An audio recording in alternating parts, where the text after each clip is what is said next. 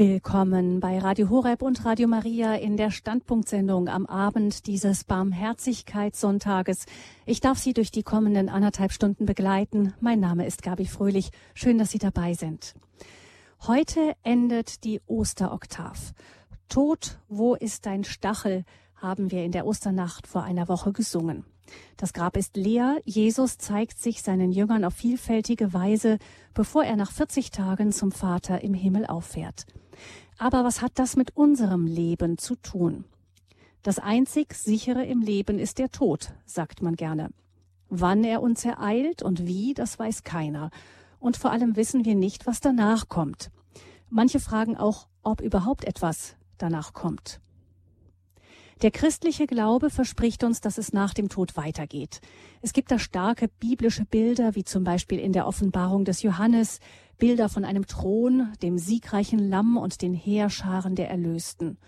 Und wir haben die zum Teil drängenden Worte Jesu selbst, der uns auffordert, unser Leben ernst zu nehmen, weil offensichtlich unser Leben auf dieser Erde irgendwie entscheidend sein soll für das, was hinterher auf uns wartet. Aber wie das da genau aussehen wird, jenseits der Schwelle des Todes, das wissen wir nicht. Seit einigen Jahrzehnten tritt an dieser Stelle ein neuer Wissenschaftszweig auf den Plan, die sogenannte Nahtodforschung. Es geht um die Erfahrungen zahlloser Menschen, die im Sterbeprozess wieder ins Leben zurückgeholt wurden, etwa durch eine Wiederbelebung. Mit diesen sehr intensiven Erfahrungen haben sich Wissenschaftler der unterschiedlichsten Zweige mittlerweile beschäftigt. Ärzte, Philosophen, Psychologen, auch Physiker. Inzwischen gibt es auch eine theologische Doktorarbeit, Diplomarbeit darüber, eine theologische Diplomarbeit, ähm, eine Magisterarbeit. Und die hat mein Kollege bei Radio Horeb, Leon Bichler, geschrieben. Er wird uns in dieser Sendung von seinen Forschungen über Nahtoderlebnisse berichten. Herzlich willkommen, Leon, bei uns im Studio in München. Grüß dich. Hallo Gabi, Dankeschön. Ähm, Leon, ganz kurz, viele kennen deine Stimme. Du ähm, arbeitest bei seit zweieinhalb Jahren bei Radio Horeb mit einem beruflichen Standbein. Zunächst war das in der Redaktion des Abends der Jugend. Inzwischen bist du vor allem zu hören bei Kurs Null, Grundkurs des Glaubens und als Theologe auch in Credo. Also eine Stimme, die vielen unserer Hörer durchaus bekannt ist.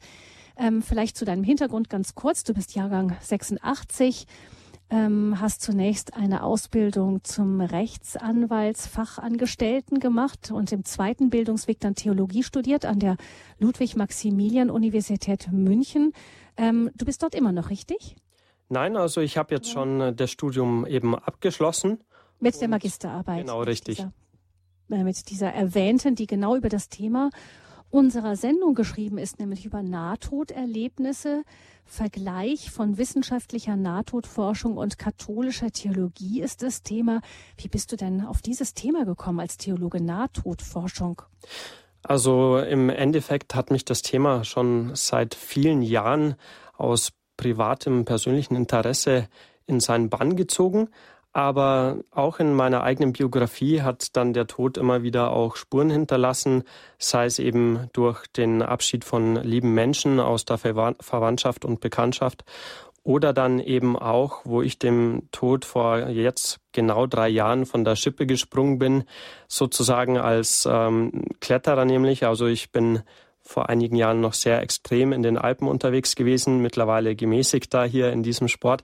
Und da hatte ich vor drei Jahren einen sehr schweren Unfall, wo mein Kletterpartner beinahe tödlich verunglückt wäre. Also er hat dann zwei Gehirnblutungen davon genommen, einige Brüche und ist aber dann ja, also glücklicherweise wieder ganz ähm, genesen. Er hat jetzt noch zum Beispiel kleinere Blessuren davon, auch einen Gehörschaden. Er hört auf einem Ohr nicht mehr und so. Aber er hat überlebt und ich auch. Und das war für mich dann im Alter von 27 schon ein Grund, ein Anlass darüber nachzudenken, mal intensiver, ja, was wäre jetzt gewesen, wenn es vorbei gewesen wäre? Hast du eigentlich was aus deinem Leben bisher gemacht? Und ich habe da so eine Zwischenbilanz gezogen und ähm, wollte auch mehr über das danach noch erfahren. Und es war dann für mich auch mitunter ein Anlass, mich noch mehr in dieses Forschungsgebiet auch dann tatsächlich auch in der Universität einzuarbeiten und mein Interesse dann auch noch zu sättigen und auch ja fachlich etwas zu untermauern. Letzten Endes äh, hat dann auch sogar im persönlichen Beziehungsbereich dieses Thema äh, eine gewisse Rolle bis heute gespielt, weil meine Partnerin, die mich auch hier ins Studio begleitet hat und heute mal zuhört, sie hat heute mal keine Nachtschicht, die ist nämlich Krankenschwester auf einer Palliativstation und ist da auch regelmäßig mit dem Tod konfrontiert. Spannend, dass das auch gerade beim Klettern dir das nochmal so bewusst geworden ist, denn wenn ich es richtig gelesen habe, ist es so, dass ähm, gerade diese Nahtodforschung viel auch bei, äh, bei Kletterern angesetzt hat, die eben auch schwere Unfälle hatten.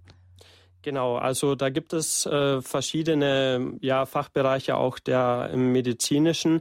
Also Kardiologien sind äh, ein anderer Bereich, der sich sehr spezialisiert oder oftmals auf die ähm, ja, fachliche Untersuchung von solchen Phänomenen, weil eben auf einer Herzkrankenstation doch eben Herzausfälle, Herzstillstände regelmäßig vorkommen und dann halt auch die Patienten, die man dann schon sehr gut kennt, ihren Gesundheitszustand sehr gut kennt, ähm, die kann man dann auch wirklich ja sehr gut untersuchen, sehr gut befragen und dann auch valide Zahlen aufstellen, gute Statistiken anfertigen. Hm. Noch weiter trotz zu deiner Person. Du bist außerdem Geschäftsführer der Tomorrow Bits GmbH. Ähm, das ist eine GmbH, die sich auf die Konzeption und den Handel mit mobiler Software, also zum Beispiel Apps, spezialisiert hat. Ähm, unter anderem hast du konzipiert Live Companion, dein Wegbegleiter. Das ist eine App, die seit einer guten Woche, eben seit den Oster-K-Ostertagen kostenlos ähm, herunterzuladen ist für mobile Endgeräte wie Android und iPad und so weiter. Worum geht es bei dieser App Live Companion, dein Wegbegleiter?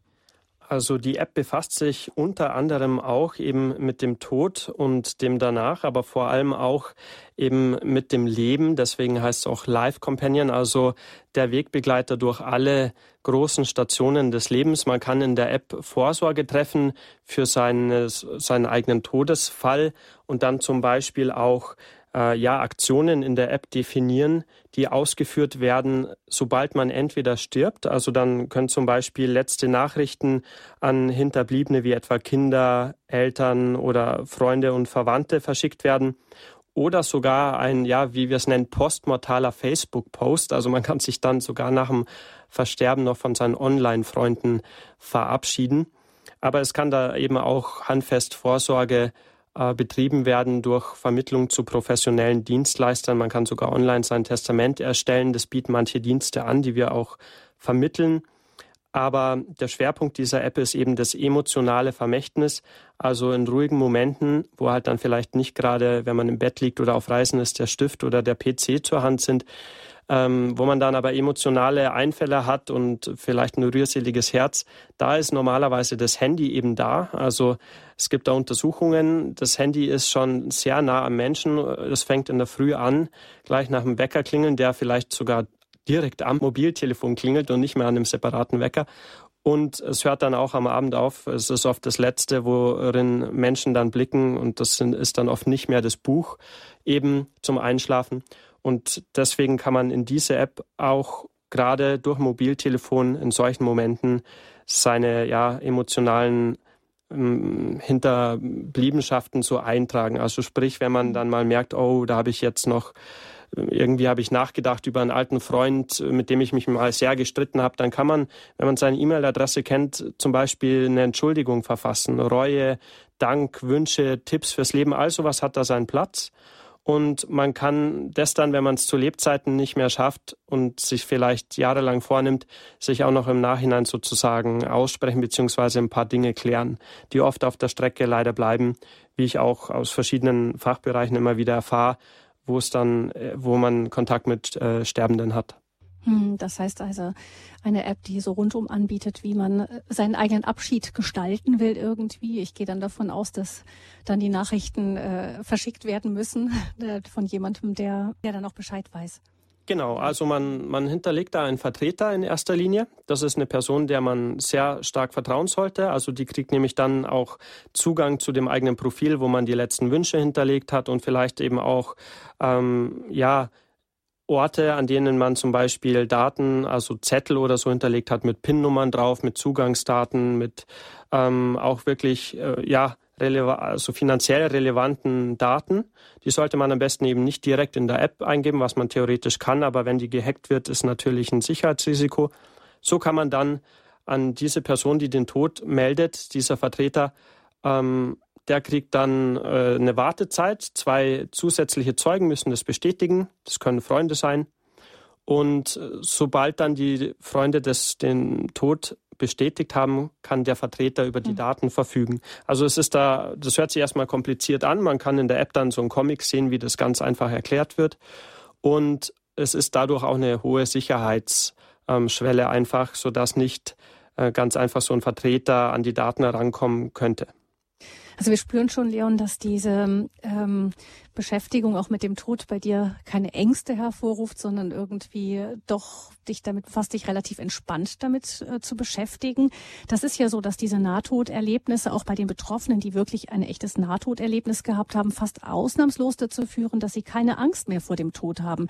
Geht dir das nach dieser intensiven Beschäftigung mit dem Thema auch so? Ja, tatsächlich. Also vor dem eigenen Tod habe ich dadurch tatsächlich hm, keine Angst mehr. Also ich bin aber dadurch, dass ich mit dem eigenen Tod schon äh, zuletzt auch eben bei diesem geschilderten Klettererlebnis mhm. unmittelbar und sehr unverhofft konfrontiert wurde, bin ich jetzt äh, doch aber auch ernüchtert und muss sagen, okay, ähm, so blauäugig vor sich hinleben sollte man auch nicht.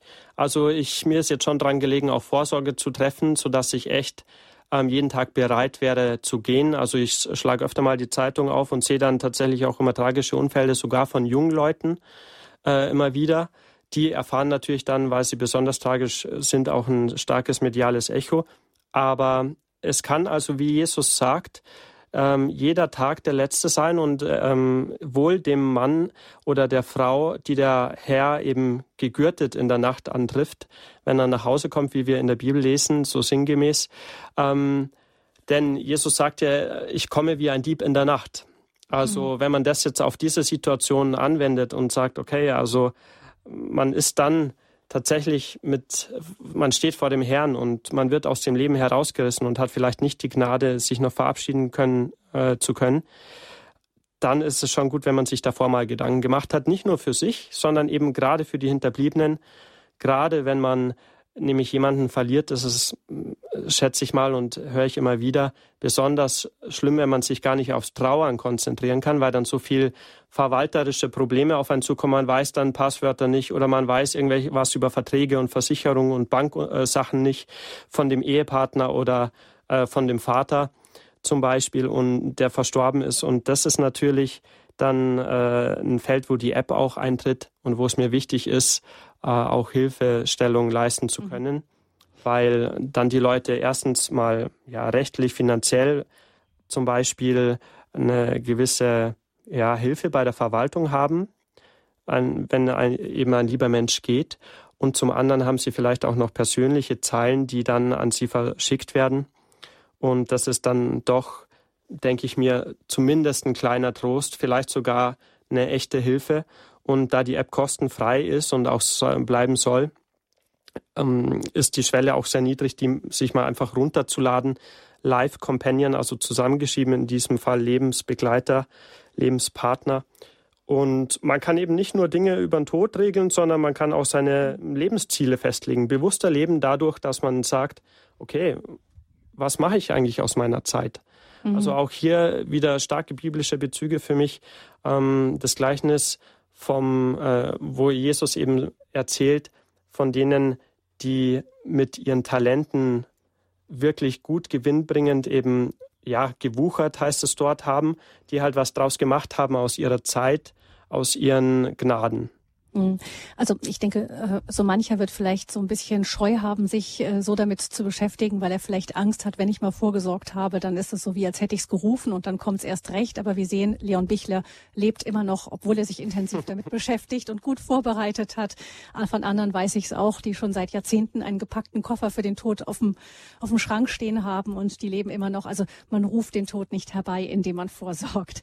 Jetzt sind wir aber gespannt auf das Thema selber, mit dem du dich wirklich intensiv durch deine Magisterarbeit beschäftigt hast. Und wir hören, was Leon Bichler als Theologe ähm, erforscht im Rahmen seiner Magisterarbeit zum Thema herausgefunden hat, Nahtodforschung kontra katholischer Glaube, verblüffende Gemeinsamkeiten. Bitte, Leon. Vielen Dank, Gabi. Liebe Hörerinnen und Hörer, ich freue mich ganz herzlich, dass Sie heute Abend Radio Horeb eingeschaltet haben und dass ich Ihnen jetzt Forschungsergebnisse aus der Nahtodforschung zumindest zusammengefasst präsentieren darf und diese so dann auch einem Vergleich mit der christlichen Religion unterziehen kann. Schwerpunktmäßig beziehe ich mich jetzt bei all diesen weiteren Ausführungen auf meine universitäre Abschlussarbeit eben zu diesem Thema, die ich an der Ludwig-Maximilians-Universität in München verfasste. Die Frage nach einem eventuellen Weiterleben nach dem Tod ist, wie wir auch schon gehört haben und wir wissen es, so alt wie die Menschheit selbst und das sogenannte Phänomen der Nahtoderfahrungen vermutlich auch. Und diesen Schluss legen zumindest aktuelle Forschungen nahe und letztlich auch dieser Vortrag.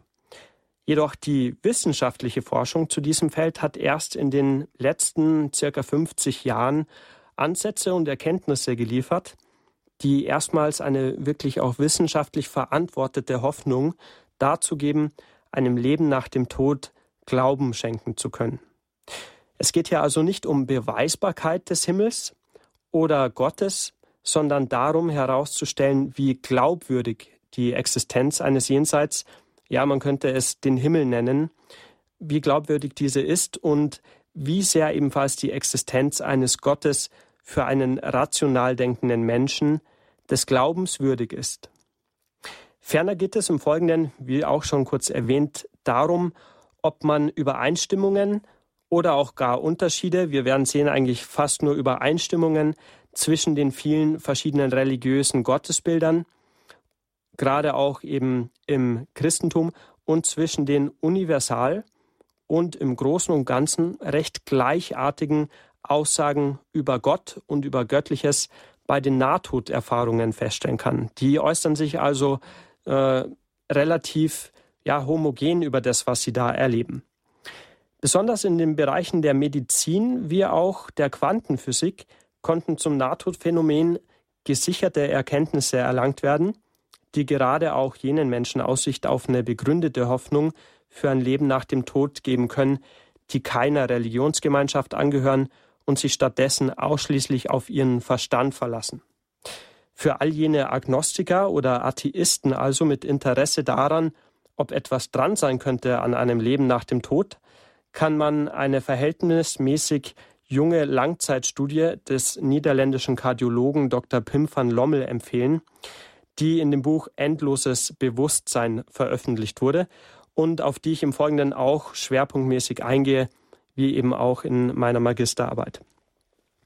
Aber auch für religiös gläubige Menschen und besonders für all jene, die das Verhältnis dieser ja rein wissenschaftlichen Studie mit den Religionen interessiert, kann auch interessant sein, welche wissenschaftliche Qualität diesem Forschungsbereich heute bereits zukommt. Vor allem wird für gläubige Menschen aber der Hauptteil dieses Vortrages dann äh, interessant sein und dabei geht es vor allem um den Vergleich der wissenschaftlichen Nahtodforschung mit dem Katholizismus. Bevor ich nun also mit grundlegenden Erklärungen rund um das Nahtodphänomen beginne, möchte ich auch meine persönliche Meinung zu diesem Thema vorwegnehmen und betonen. Meiner Ansicht nach wird nämlich bedauerlicherweise in der öffentlichen Diskussion die Stichhaltigkeit und Glaubwürdigkeit der wissenschaftlichen Untersuchung zu den Nahtodphänomenen oftmals total unterbelichtet. Dabei wird selten zur Kenntnis genommen, dass die immer gleichen Argumente, die scheinbar gegen die Stichhaltigkeit der Nahtodphänomene letzten Endes mit der klassischen 0815 Schulmedizin argumentieren, die nämlich davon ausgeht, dass das Bewusstsein vom Kopf produziert wird, dass das damit nicht vereinbar ist mit dem aktuellen Stand. Welche Argumente aber ständig gegen die Echtheit von Nahtodphänomenen vorgebracht werden, das wird man im Folgenden jetzt hören und auch, warum diese Argumente mit einer einzigen Ausnahme vielleicht allesamt längst widerlegt zu sein scheinen. Ziel dieses Vortrags ist es, eine berechtigte, fundierte und eben auch gerade vor der Vernunft verantwortete Hoffnung für ein Leben nach dem Tod zu vermitteln.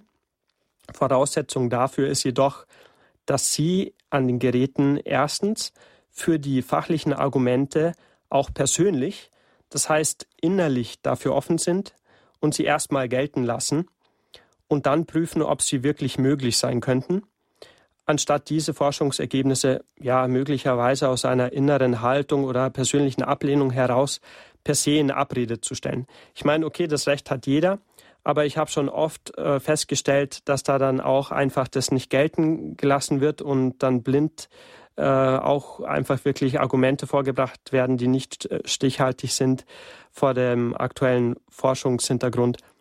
Und ähm, da ist dann die Frage, was das auch jemandem bringt, ähm, wenn er es einfach vielleicht für sich dann schafft, das zu widerlegen. Also zurück zum Thema. Man müsste sich bei so einer Haltung, ja, bei so einer sehr überkritischen Haltung ehrlicherweise auch dann selbst innerlich fragen, warum man eigentlich so dagegen ist, äh, an Leben nach dem Tod zu glauben oder es sogar als höchstwahrscheinlich anzunehmen. Zum Ende dieser einleitenden Worte ist schließlich ganz allgemein noch festzuhalten, dass die Hoffnung, die hier im besten Fall erwachsen soll, eines voraussetzt, nämlich Glaube. Erst ein begründeter Glaube an etwas kann zu einer festen Hoffnung führen. Und damit ein Glaube begründet ist und tragfähig und eben nicht blind oder fideistisch, muss der Inhalt dessen, woran man glaubt, sich als des Glaubens würdig erweisen. Das heißt, der Glaube braucht ein, Fundament. Und dieses Fundament ist für Christen Christus. Und für Nichtchristen, die an keinen Gott glauben, muss deshalb nicht schon die ganze Thematik unergiebig sein, weil sie eben nicht an Christus glauben. Nein, ganz im Gegenteil. Nahezu alle Menschen, manche Geisteskranke und geistig Behinderte natürlich zu gewissen Teilen ausgenommen, haben eine Vernunftbegabung von Gott die sie auf natürliche Weise mit Gott verbindet. Denn er ist schließlich die Quelle aller Vernunft und selbst höchst vernünftig, was wir im Übrigen als Christen ja gerade auch an den Gleichnissen Jesu zu erkennen meinen. Neben der Liebe könnte man eben die Vernunft als ein tiefes Wesenselement Gottes bezeichnen, das der Mensch mit ihm gemeinsam und auch von ihm hat und durch das er Gott je näher kommen kann. Also kurz gesagt, die folgende Sendung ist für Atheisten, Christen und Andersgläubige gleichermaßen geeignet und vielleicht sogar persönlich wertvoll. Und bevor es so richtig losgeht, machen wir jetzt noch eine kurze Liedpause und sind dann gleich wieder zurück.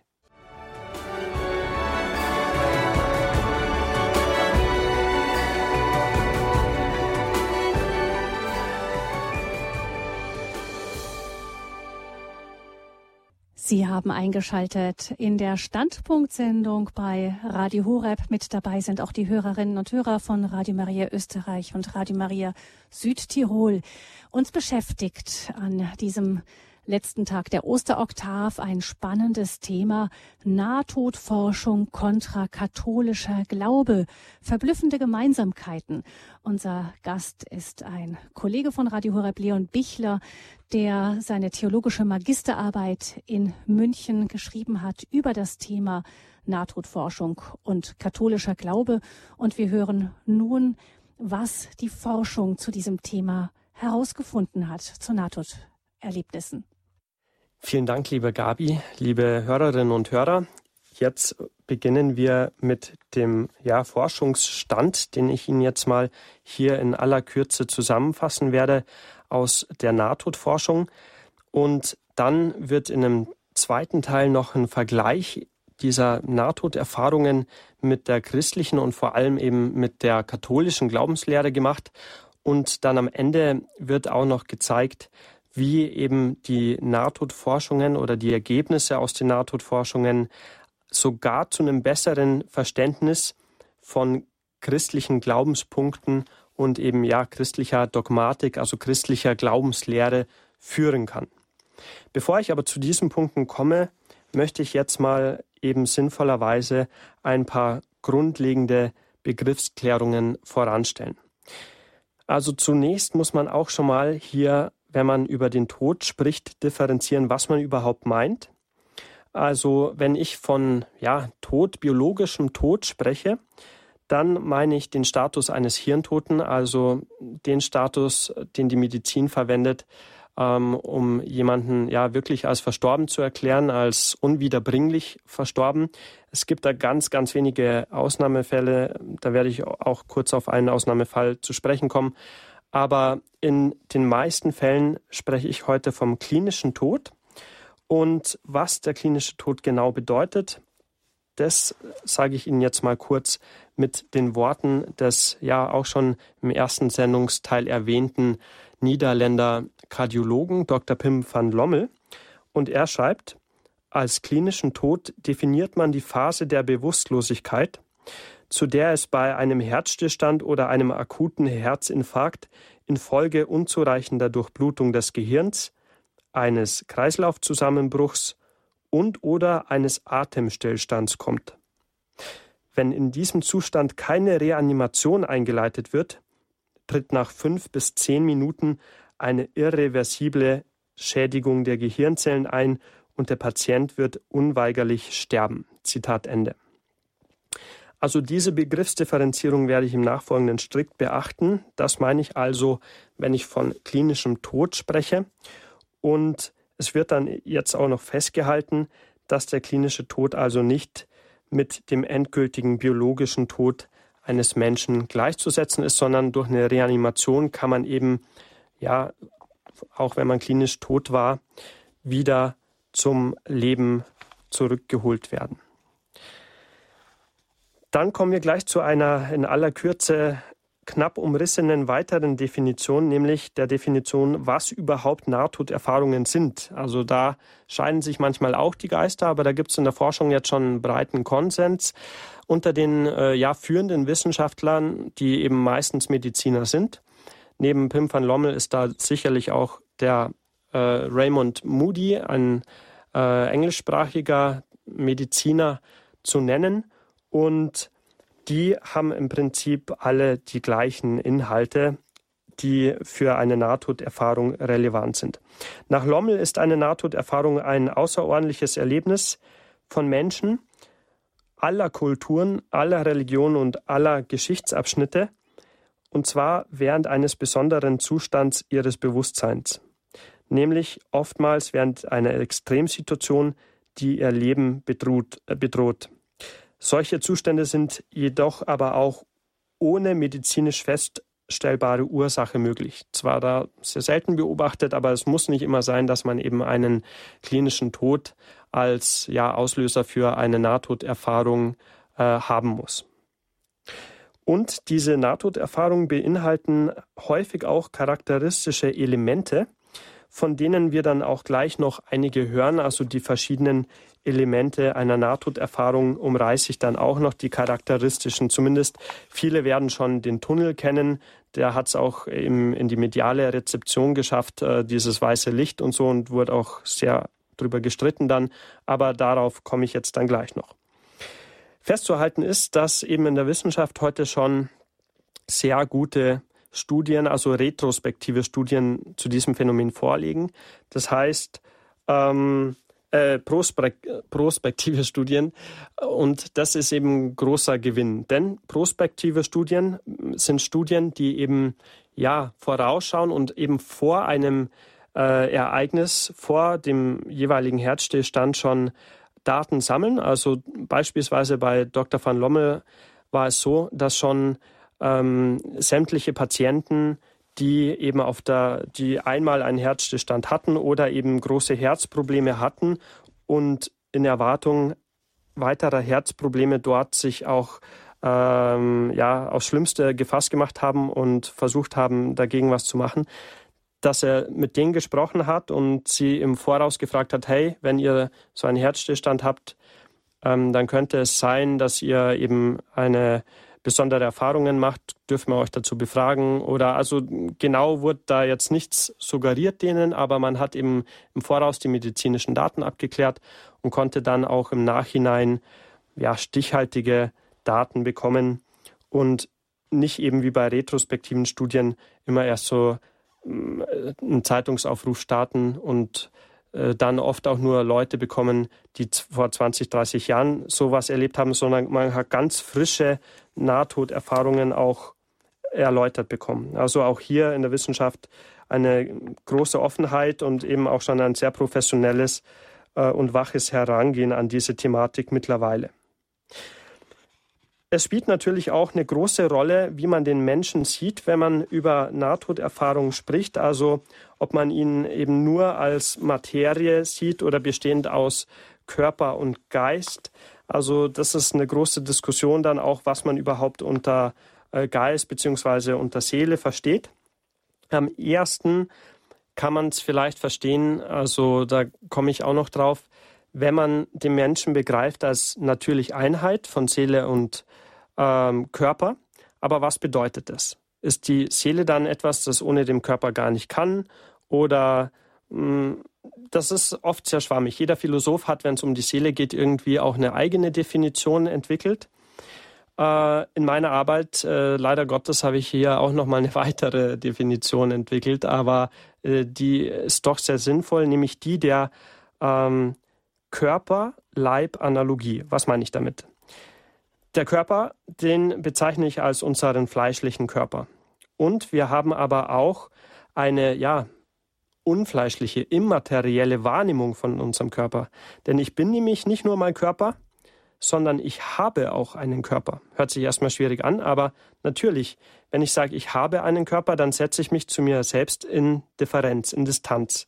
Das heißt, ich bin auch nicht nur mein Körper, sondern ich habe eben auch ein Bewusstsein, das mit meinem Körper natürlich in Interaktion treten kann. Man kennt äh, da auch Forschungen, die das belegen aus der Placebo-Forschung oder Psychosomatik. Also sprich, wenn die Seele krank ist, dann kann sogar ein gesunder Körper auch auf einmal krank werden.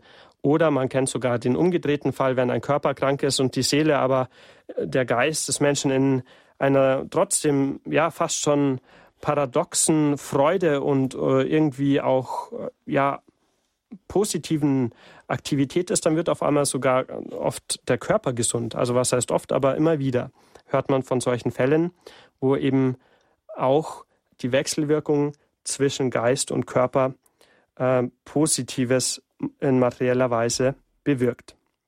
Also jetzt mal nur so viel dazu.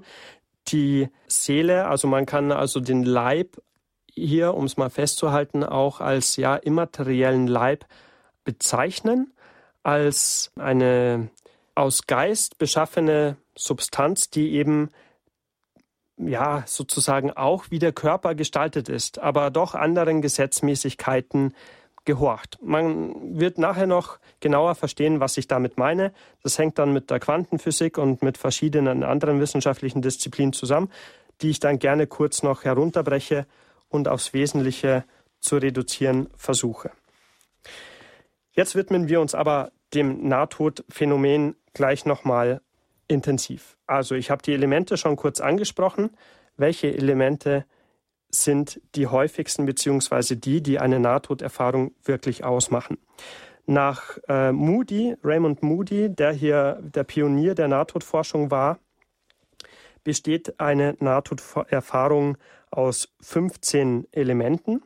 Und je mehr Elemente man hat, also sozusagen erlebt bei einer Nahtoderfahrung, desto tiefer ist sie. Also man sagt dann, man spricht eben von einer unterschiedlich tiefen Nahtoderfahrung und man hat herausgefunden, dass es auch im Zusammenhang damit steht, wie tief eine Nahtoderfahrung ist, wie lange man klinisch tot war. Das heißt, wenn eine Nahtoderfahrung fast bis zum Limit irgendwie von drei Minuten, bevor das Gehirn oder fünf Minuten, bevor das Gehirn wirklich irreversible, unwiedergutmachbare Schädigungen erleidet, wenn man so lange eine Nahtoderfahrung hatte, dann sind oft sehr viele Elemente vorhanden und die Erfahrung war sehr tief. Also, jetzt sehe ich mal ein paar Elemente auf, beziehungsweise die 15 in Kürze, die Moody charakterisiert. Also, er sagt, eine Nahtoderfahrung ist geprägt davon, dass sie nicht recht in Worte zu fassen ist. Also, die Patienten ähm, sind erstmal verblüfft von dieser ganzen äh, ja, von diesem Erlebten. Zweitens ist eine Nahtoderfahrung dadurch geprägt, dass sie die Erkenntnis vermittelt, dass man gestorben ist, Beispielsweise hören Patienten dabei, während sie sich von außerhalb ihres Körpers sehen, wie ein Arzt oder Sanitäter den Tod konstatiert und wundern sich, weil sie bemerken, gar nicht wirklich tot zu sein. Und dass ausschließlich ihr fleischlicher Körper regungslos ist. Sie sprechen aber eben auch davon, wenn Sie dann zum Beispiel, das ist ein weiteres Element, ähm, tote Personen auch treffen, Verwandte, Bekannte äh, zum Beispiel oder Freunde oder auch oft um, ihnen unbekannte Verwandte, die vor ihrer Geburt verstorben sind, ähm, die treffen sie oft sogar in körperlicher Gestalt. Also hier auch wieder interessante Parallelen zur Auferstehung Christi. Er hatte ja auch einen Leib. Aber sein Auferstehungsleib war eben anders als sein fleischlicher Körper, denn die Leute haben ihn auch erstmal nicht erkannt und er konnte auch durch Wände gehen. Also er war auf einmal in dem verschlossenen Raum, wie wir aus äh, dem Neuen Testament kennen, wo die Jünger sich eingesperrt haben, hat mit ihnen das Brot gebrochen und ähm, war dann wieder verschwunden. Obwohl er eben einen Körper hatte, obwohl er die Wunden ihnen gezeigt hat und obwohl er tatsächlich eben ja sozusagen leiblich da war, aber eben nicht ja fleischlich. Also die Quantenphysik gibt's, äh, gibt hier super Erklärungen, aber jetzt auch noch weiter erstmal zu den Elementen. Also wir haben schon gesehen, nicht recht in Worte zu fassen, dann man merkt, dass man tot ist. Und man, also zumindest der fleischliche Körper, aber man merkt, wow, man hat doch noch einen Leib und man lebt doch noch. Außerdem ist diese Erfahrung meist von Ruhe, von Frieden und auch von ganz starkem Wohlbefinden geprägt. Außerdem sind meist auch akustische Wahrnehmungen äh, damit verbunden, also man hört auch was. Die, das wird aber manchmal negativ wahrgenommen, also sehr laut oder so oder surrend, piepsend oder auch positiv, auch ganz von ganz toller Musik wird immer wieder berichtet und äh, dergleichen mehr. Dann sehr bekanntes Element eben der Tunnel. Also die Nahtoderfahrung führt zu einem dunklen Tunnel, bei dem am Ende manchmal auch ein Lichtfleck wahrgenommen wird, und der Lichtfleck zieht die Menschen ganz stark an. Und nur ein bis zwei Prozent der Patienten haben die Erfahrung, dass sie in dem Tunnel stecken bleiben und dass der ihnen extrem auch Angst macht. Manche bezeichnen auch das schon als Höllenerlebnis. Soweit würde ich an der Stelle jetzt nicht gehen. Ähm, da gibt es noch andere Erfahrungen, auf die ich jetzt das Wort Höllenerlebnis eher anwenden würde. In anderen Fällen wird dieser Tunnel typischerweise auch erst als eine Art Übergang geschildert, äh, der auch kurz nach dem Eintreten des klinischen Todes dann schon äh, ja, vernommen wird. Die außerdem weiteres Element ist, dass man eben aus dem fleischlichen Körper heraustritt und sich sowie auch die Umgebung deutlich visuell wahrnimmt, und zwar eben von außen und auch akustisch. Des Weiteren trifft man eben meist in Gemeinschaft äh, verstorbene Menschen. Und man hat auch einen emotional intensiven Kontakt zu einem personalen Licht. Also auch ganz spannend äh, die Lichtmetaphorik in der Bibel. Jesus wird oft als äh, Licht auch bezeichnet. Zum Beispiel, wir erinnern uns an Johannes, seht das Licht Gottes, das in die Welt gekommen ist und die Finsternis hat es nicht ergriffen, heißt es da. Und tatsächlich, wenn man es auch mal interreligiös vergleicht, so viel schon mal vorweggenommen, wo gibt es schon, dass ein Gott als Personal geglaubt wird, dass eine Religion glaubt, okay, unser Gott ist eine Person und unsere Gott ist auch, unser Gott ist auch noch ein Mensch und unser Gott ist auch noch Licht, eine Lichtperson. Also ich habe einige Religionen studiert, auch die Religion Indiens und Tibets und dergleichen mehr. Aber so starke Übereinstimmung zwischen den Aussagen ähm, der Nahtodpatienten von übrigens allen Religionen und den christlichen Dokumenten, Glaubensdokumenten, habe ich in keiner Religion bisher gefunden. Natürlich, ich habe nicht alles durchgelesen, allein die vedischen Dokumenten, zum Beispiel von den äh, vedischen Schriften der Hindus, die sind sehr umfangreich, aber so wird da auf jeden Fall kein Gott geglaubt. Und es ist schon spannend, dass eben Buddhisten, Muslime, Mm, Atheisten, Christen, alle eigentlich auf die gleiche Weise Nahtoderfahrung schildern, auch wenn sie es je nach ja, Vokabular quasi anders ausdrücken.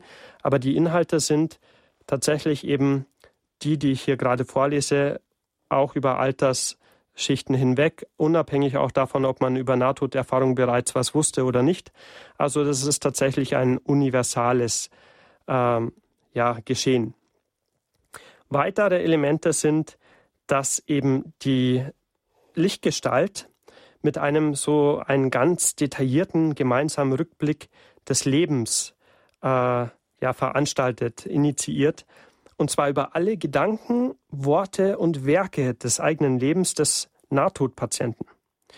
Und dadurch verlangt diese Lichtperson, also die man im Christentum auch mit Christus mit Fug und Recht eben ja identifizieren kann oder gleichsetzen kann, die verlangt durch wortlose Kommunikation, wie viele berichten, mittels Gedankenaustausch, nämlich Telepathie, sagen wir heutzutage, einem sozusagen automatisch Rechenschaft über das eigene Leben ab. Aber alle betonen auch, dass das ohne einer geringsten Anklage stattfindet, sondern um zur Einsicht von dem, was im Leben zählt, zu bewegen und um damit auch gerade bei den Nahtodpatienten noch zur Umkehr eines falsch eingeschlagenen Lebensweges zu motivieren. Also wahrhafte Liebe und Wissen gelten vor dieser Lichtperson als die beiden Hauptgüter, die man im Leben erwerben kann und auch erwerben soll. Und die dafür zur Verfügung stehende Lebenszeit wird auch vom Nahtodpatienten nach so einem Erlebnis als besonders wertvoll erachtet in den meisten Fällen, aber eben nur, wenn er die Lichtperson schon getroffen hat, wenn das Erlebnis schon tief genug war. Wenn die Nahtodpatienten noch nicht bis zur Lichtperson gekommen sind, aber eben auch schon das göttliche Licht um sie herum wahrgenommen haben, von dem manche eben schon oft annehmen, dass das Gott wäre, oder eben Verwandte treffen und sehen, wow, es ist ein viel tolleres Leben. Viele beschreiben das auch als sehr viel realer als diese Welt hier, als ob sie quasi aufwachen aus einem Traum, wenn sie so ein Nahtoderlebnis haben und das Leben hier als ja, Traum bezeichnen im Vergleich zu dieser hohen Realität.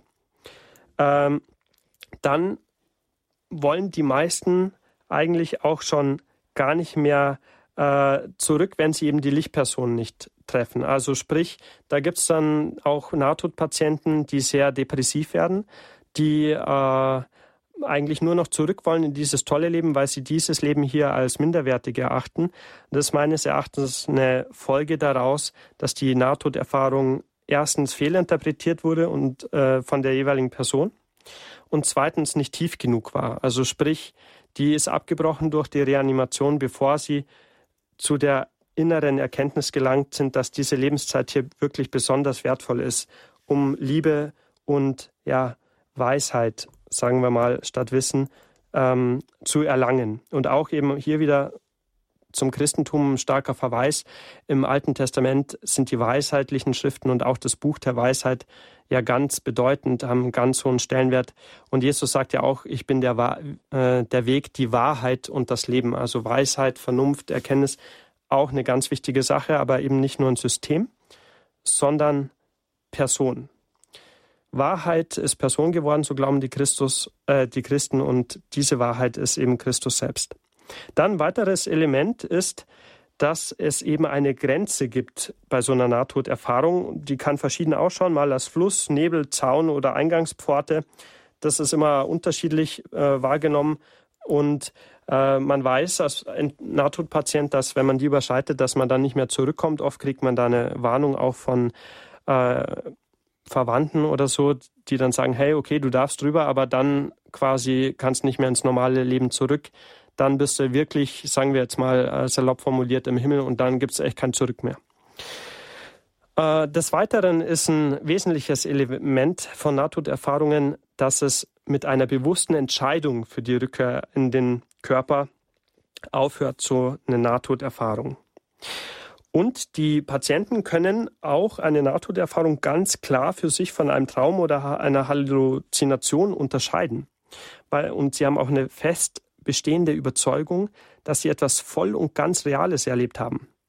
Auch gerade Patienten, die jetzt schon mal vielleicht im Koma waren oder äh, Narkoseträume hatten oder Wachträume und so, äh, die das auch vergleichen können und dann sehen, nee, nee, nee, also das ist war viel realer als jeder Traum oder jede äh, Drogen- oder Narkose- oder Medizinerinnerung, die ich jemals hatte. Und weitere Elemente sind eben, dass auch eine tiefgreifende und als ganz positiv erlebte äh, Veränderung von der Sicht des Lebens und auch der persönlichen Einstellung zum Leben äh, daraus resultiert. Also die Nahtodpatienten sehen in dem Lebensfilm ganz intensiv, was sie alles gedacht, gesagt und ähm, ja auch quasi getan haben. Und im Guten wie im Schlechten. Sie freuen sich sehr über die Kreise, die das Gute gezogen hat. Und erinnern wir uns dadurch mal an die Worte Christi, ähm, wo er gesagt hat, sammelt euch unvergängliche Schätze für das Himmelreich und keine Schätze, die Motten und Rost fressen. Ja, was bleibt denn übrig, wenn wir vorm Herrn stehen? Frage ich Sie auch alle ganz direkt und auch mich selber. Ähm, man steht nackt vor Gott und was übrig bleibt, sind die eigenen Seelenprägungen.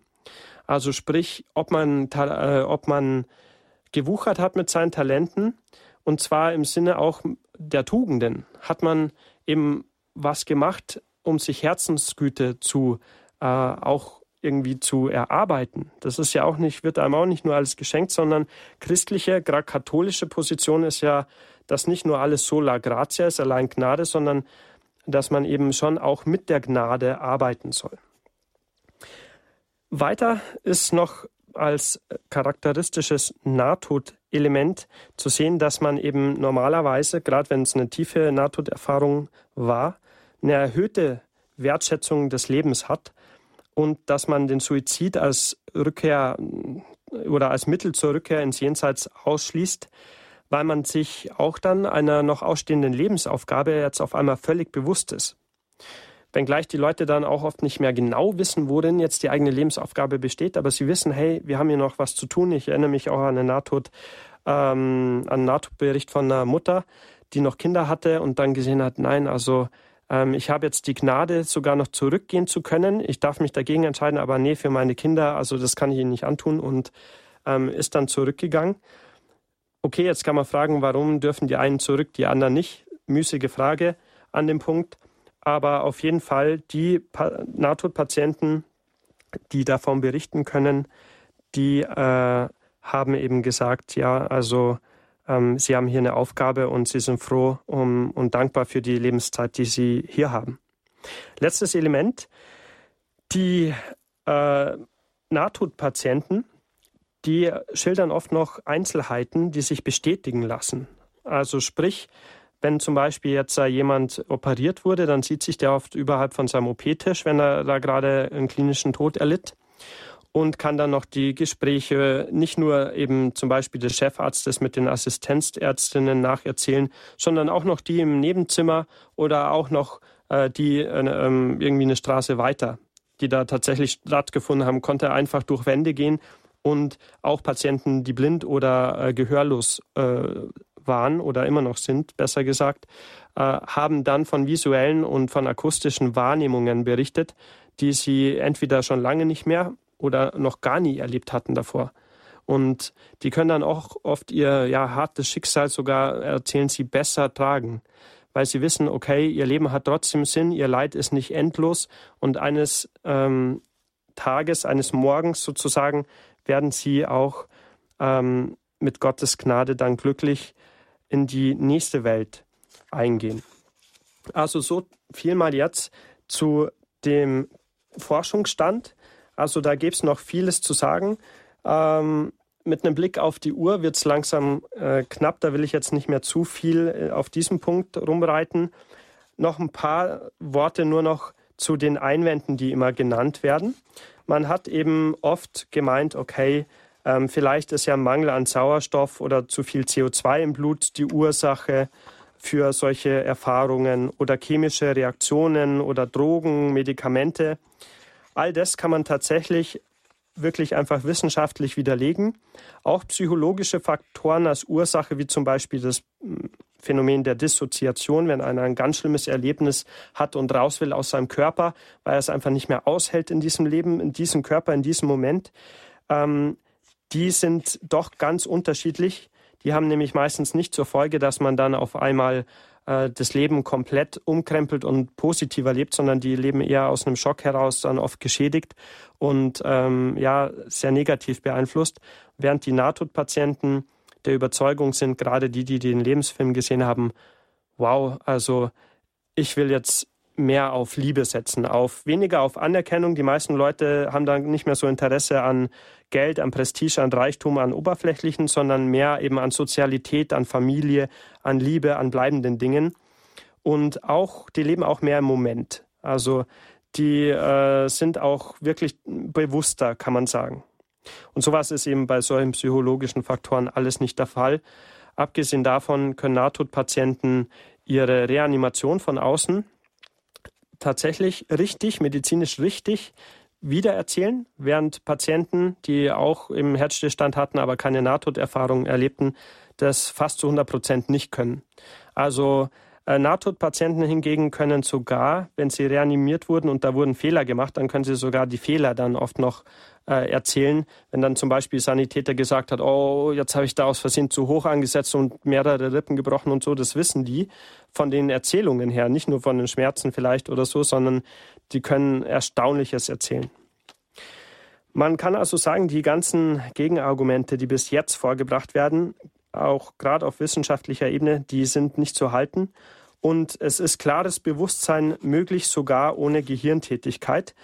Ähm, zum Abschluss dieses ersten oder Punktes will ich jetzt noch kurz die Nahtoderfahrung der Pamela Reynolds äh, schildern, die auch in Dr. van Lommels Buch Endloses Bewusstsein ganz detailliert aufgeführt ist. Und diese Frau hatte als ja über 30-jährige ähm, Mutter, beziehungsweise damals, als sie es erlebt hat, war sie noch wesentlich jünger, 22. Da hatte sie einen Verkehrsunfall und auch ja, sehr starke Folgeverletzungen davon und sie musste äh, dann eine Hirnstammoperation bekommen und sie hatte zwei Kinder und es hieß, okay, du bist eigentlich sicher tot, wenn wir nichts machen. Wenn du eine Hirnstammoperation über dich ergehen lässt, die sehr gefährlich ist, dann hast du zumindest noch eine geringe Chance.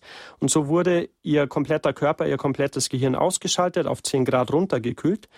Und ihr ja, medizinischer Zustand konnte extrem gut protokolliert und beobachtet werden. Sie hatte eine Nulllinie im EEG, das heißt das Elektroenzephalogramm, das die Gehirnströme misst, hat ähm, keinen Ausschlag mehr festgestellt und äh, ihr Sauerstoff, ihre Sauerstoffzufuhr wurde auch nur noch künstlich äh, durch künstliche Beatmung eben sichergestellt und ihr Körper hat von sich selbst aus überhaupt nichts mehr gemacht.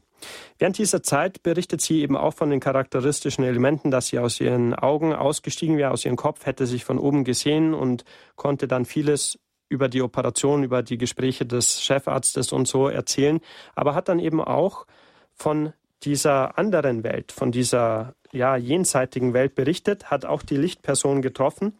Und man sieht eben, dass die ganz starke, ganz klare, auch ja, verifizierbare Bewusstseinserfahrungen gemacht hat, obwohl sie nach unserem bisherigen schulmedizinischen Menschenbild gar nicht in der Lage dazu war. Wir sagen ja, Materie schafft Bewusstsein. Die neueste Forschung, gerade auch die ähm, Quantenphysik, sagt aber nein, Geist schafft Materie.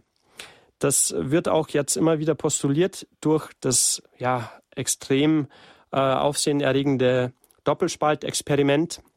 In Kürze gesagt wurde dadurch bewiesen, dass, die bewusst, dass das Bewusstsein des Menschen Auswirkungen auf Materie hat. Also so viel ist ganz grob gesagt schon tatsächlich bewiesen. Das muss man sich mal auf der Zunge zergehen lassen.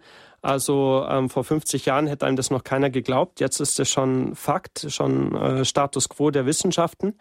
Nicht nur der Philosophen, die das halt vor 2000 Jahren schon behauptet haben, aber die konnten es nicht beweisen. Die Quantenphysik kann es beweisen. Und die Quantenphysik sagt auch, äh, beziehungsweise überhaupt weiß man auch von der Physik, dass, äh, gerade von der Astrophysik, dass alles, was wir sehen, das ganze Universum, die Welt, alle Planeten, dass das nur 4,7, also sagen wir mal 5 Prozent dessen ausmacht, der Materie ausmacht, die existiert. 95 Prozent ähm, alles Existierenden sind unsichtbare Materie. Manche sagen schwarze, dunkle Materie. Es hat aber nichts mit schwarz oder böse oder so ominös, okkult zu tun, sondern schwarz nennt man es nur, weil man eben nicht weiß, was genau, welche genauen Gesetzmäßigkeiten diese Materie folgt. Und deswegen ist es auch spannend, wenn diese Nahtodpatienten von Menschen erzählen, die auch eben einen Leib haben, der aber eben nicht an Raum und Zeit gebunden ist. Die können sich nur mit einem Gedanken an einen gewissen Ort zum Beispiel der Welt, ähm, ja, sagen wir mal, hinbeamen, würden wir heute sagen, äh, hinbewegen und auf quantenphysikalischer Ebene oder überhaupt auch mit Theorien von äh, Lichtgeschwindigkeit, mit Lichtgeschwindigkeit zu bewegen, ähm, kann man das auch tatsächlich schon erklären. In der Physik nennt, nennt man das auch instantan, also wenn etwas plötzlich geschieht. Das sind alles so jetzt knapp umrissene Fetzen des aktuellen Forschungsstandes. Und in wenigen Minuten widmen wir uns dann ja eher den theologischen Schwerpunkten noch, bevor ich dann auch gerne Fragen unserer Hörer beantworte. Gleich geht es also weiter mit dem Vergleich von christlicher, vor allem katholischer Glaubenslehre und der Nahtodforschung.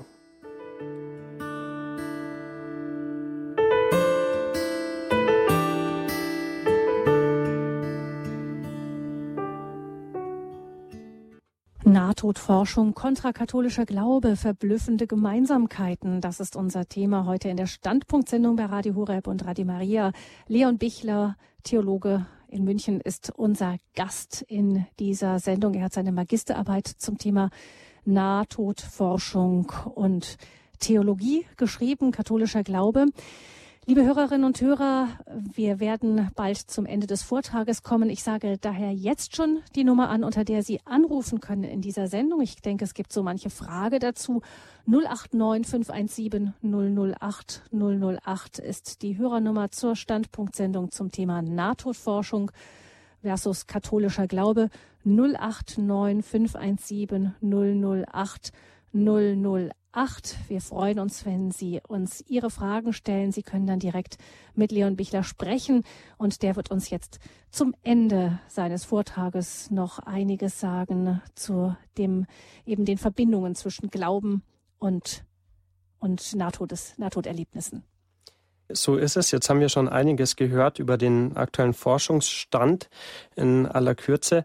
Und jetzt mal noch auch schauen, was gibt denn der Vergleich eben jetzt mit der katholischen Glaubenslehre her? Ich habe da jetzt einige Punkte ähm, ausgewählt, anhand derer ich diesen Vergleich anstelle. Allen voran eben auch die Anthropologie, also die Lehre vom Menschen und habe geschaut, okay, wie schildern jetzt Nahtodpatienten das Verhältnis von Körper und Leib zueinander.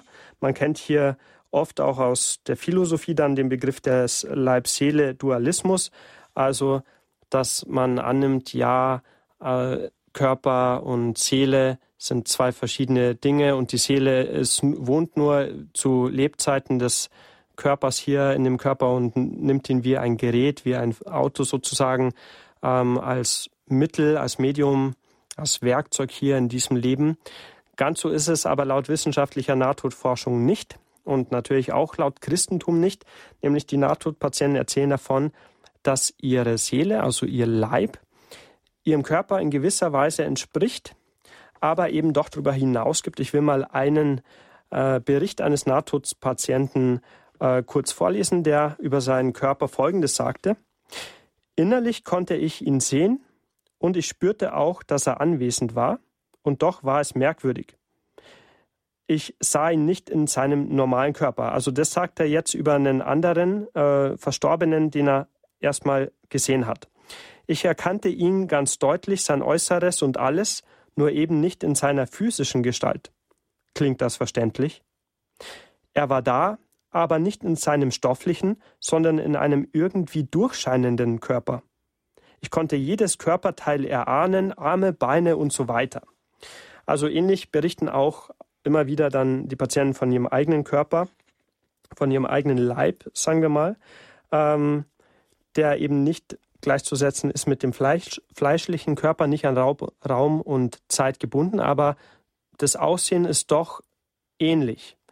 Und ja, es ist ja auch etwas Charakteristisches, unser Aussehen. Das hat ja auch mit unserem Wesen in gewisser Weise zu tun, aber eben nicht ganz. Unser fleischlicher Körper ist ja doch irgendwo auch nur Oberfläche von uns Menschen und umfasst uns nicht ganz und drückt uns eben nicht ganz aus. Gleiches gilt auch laut Bibel und katholischem Lehramt, wo es eben auch von Christi Warnung hier zu verstehen ist, ähm, dass wir eben Körper und Seele sind, denn er sagt, fürchtet euch nicht vor dem, der den Leib vernichten kann, sondern fürchtet euch vor dem, der Leib und Seele ins Verderben der Hölle stürzen kann. Also hier auch wieder ganz klar, dass der Mensch eben nicht nur sein Körper ist, sondern auch sein, ja, sagen wir mal, geistlicher Leib, was wir oft auch mit Seele ausdrücken. Also diese beiden Positionen kann man schon mal sehr gut miteinander verbinden. Des Weiteren sind die, lassen die Nahtoderfahrungen den Schluss zu, dass das Leben des Menschen hier auf der Welt beginnt. Also gut, auch da gibt es Ausnahme, Ausnahmen. Manche Patienten interpretieren ihre Nahtoderfahrung so, dass sie auch eine Reinkarnation nicht ausschließen, aber das ist wirklich eher eine Randerscheinung. Viele Nahtoderfahrungen ähm, äußern sich da ganz klar dagegen, aber der breite Strom erzählt nichts von Reinkarnation und auch die besondere Verbindung zu Verwandten, die eben schon verstorben sind, lässt sich nur dadurch erklären, dass man eben dadurch, dass man durch die Gene der Eltern miteinander verbunden ist. Also sprich auch mit den Ahnen, auch mit denen davor, dass also sozusagen der Spruch Blut ist dicker als Wasser, der anscheinend sogar dort drüben im Jenseits noch zu gelten scheint, laut diesen Nahtodaussagen, dass das eben damit zu tun hat, wie man selber wurde. Man wurde wirklich aus Mutter und Vater, man wurde so geprägt im Guten wie im Schlechten. Und da kann man dann schon darauf schließen, dass eben wirklich hier auch laut Nahtodpatienten das Leben erst auf der Welt beginnt und es will eigentlich auch keiner mehr zurück, selbst schon in diesem, sagen wir mal, Vorhimmel, den die Leute erleben. So schließt sich auch eine Reinkarnationslehre aus. Und Suizid wird von den Patienten, die dann eine Nahtoderfahrung hatten und noch reanimiert werden konnten, auch als keine Option mehr, wie wir gehört haben, in Betracht gezogen, also finden die das auch nicht gut. Ähnliches gilt fürs Christentum. Lebensbeginn hier, Suizid wird verneint, also wird als, ja, sagen wir mal, nicht, wird nicht verurteilt, ganz klar. Ist eine Krankheit, äh, eine Depression, die zum Suizid eben führt. Aber wird eben ähm, als unnatürlich, als nicht gut, als die schlechtere Wahl äh, charakterisiert. Ebenso bei Nahtodpatienten und Reinkarnation wird auch ausgeschlossen. Dann noch ein Element Engel. Es gibt Engel in Nahtodberichten, aber ohne Flügel. Kann man sich die Bibel anschauen, dort gibt es auch Engel, aber tatsächlich Flügel haben die eigentlich keine, sondern nur die Cherubim und Seraphim. Aber alle anderen Engel, Gabriel, Michael und so, auch der Engel, der eben bei der Auferstehung des Herrn am Grab war, das sind Menschengestalten mit besonders ja weißen Kleidern. Wir haben auch mal eine Sendung hier gehabt mit Pfarrer Ulrich Filler, meine ich, war über die Engel sehr hörenswert, kann man bei den Podcasts auch im Grundkurs des Glaubens nochmal hören. Und die Engelsbilder, die wir im Christentum haben, sind halt hauptsächlich ähm, dann über die Jahrhunderte entstanden, weil man sich eben auch dachte, okay, ähm, Gott ist über der Erde und deswegen müsste man als Mittler zwischen Gott und den Menschen, äh, müssten die dann, wenn es da welche gibt, die müssten dann Flügel haben und deswegen hat man gedacht, Engel müssen Flügel sein. Hingegen die Nahtodpatienten erzählen, dass es Geister gibt, die einen begleiten, die einen gute Gedanken geben. Und äh, das ist ja inhaltlich genau das, was auch das Christentum ähm, sagt, dass wir eben von Gott einen Begleiter, einen seelischen, geistigen Geistbegleiter an, ja, an die Seite gestellt bekommen für unser Leben. Ganz wichtiger Punkt zum Schluss, ein personales Licht und auch ein apersonales Licht in Nahtoderfahrungen. Und also da erzählen immer alle von der Lichtperson, manchmal auch von Licht, das sie umgibt. Eine, die Pamela ähm, Reynolds, von der ich erzählt habe, die hat ihre Verwandten gefragt, als sie in so einer Lichtwolke stand, boah, ist das Gott? Und dann sagten die Angehörigen, nein, das ist der Atem Gottes. Also ganz schön, schönes Bild auch für den Heiligen Geist. Äh, wer Hebräisch kann, weiß es so Ruach Yahweh, also der Geist Yahwehs, ähm, äh, wird hier auch immer als Wind, als, als Säuseln ähm, bezeichnet, in anderen Schriften auch mit Licht assoziiert. Also hier auch so diese Wolke, ein ganz tolles Bild. Und sie hat dann eben auch die Lichtperson kennengelernt, also ähm, die Lichtperson, die man im Christentum sehr stark mit Christus assoziieren kann, vermutlich stärker als alle religiösen Führer oder Gottheiten in den jeweiligen anderen Religionen. Ich will mal ein paar Belege dazu anführen, zu diesem Schlussteil, ähm, bevor ich auch noch auf ein kleines Element zum besseren Verständnis der christlichen Theologie eingehe.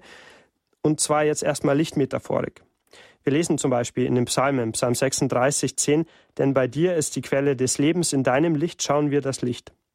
Oder du hast unsere Sünden vor dich hingestellt, unsere geheime Schuld in das Licht deines Angesichts, Psalm 90, 8, Sünden vor dich hingestellt. In das Licht deines Angesichts, also stark wie äh, eben auch diese Lichtpersonen, wo es den Lebensrückblick gibt. Oder zum Beispiel, Lobe den Herrn meine Seele, Herr mein Gott, wie groß bist du, du bist mit Hoheit und Pracht begleitet, du hüllst dich in Licht wie in ein Kleid, du spannst den Himmel aus wie ein Zelt, Psalm 104. Oder den Redlichen erstrahlt im Finstern ein Licht, der gnädige, barmherzige und gerechte, Psalm 112. Oder natürlich Johannesprolog, im Anfang war das Wort und das Wort war bei Gott und Gott äh, und das Wort war Gott. Im Anfang war es bei Gott. Dann lesen wir weiter und dann heißt es dort später auch, in ihm war das Leben und das Leben war das Licht der Menschen, das Licht der Menschen. Und das Licht leuchtet in der Finsternis und die Finsternis hat es nicht erfasst. Das wahre Licht, das jeden Menschen erleuchtet, kam in die Welt.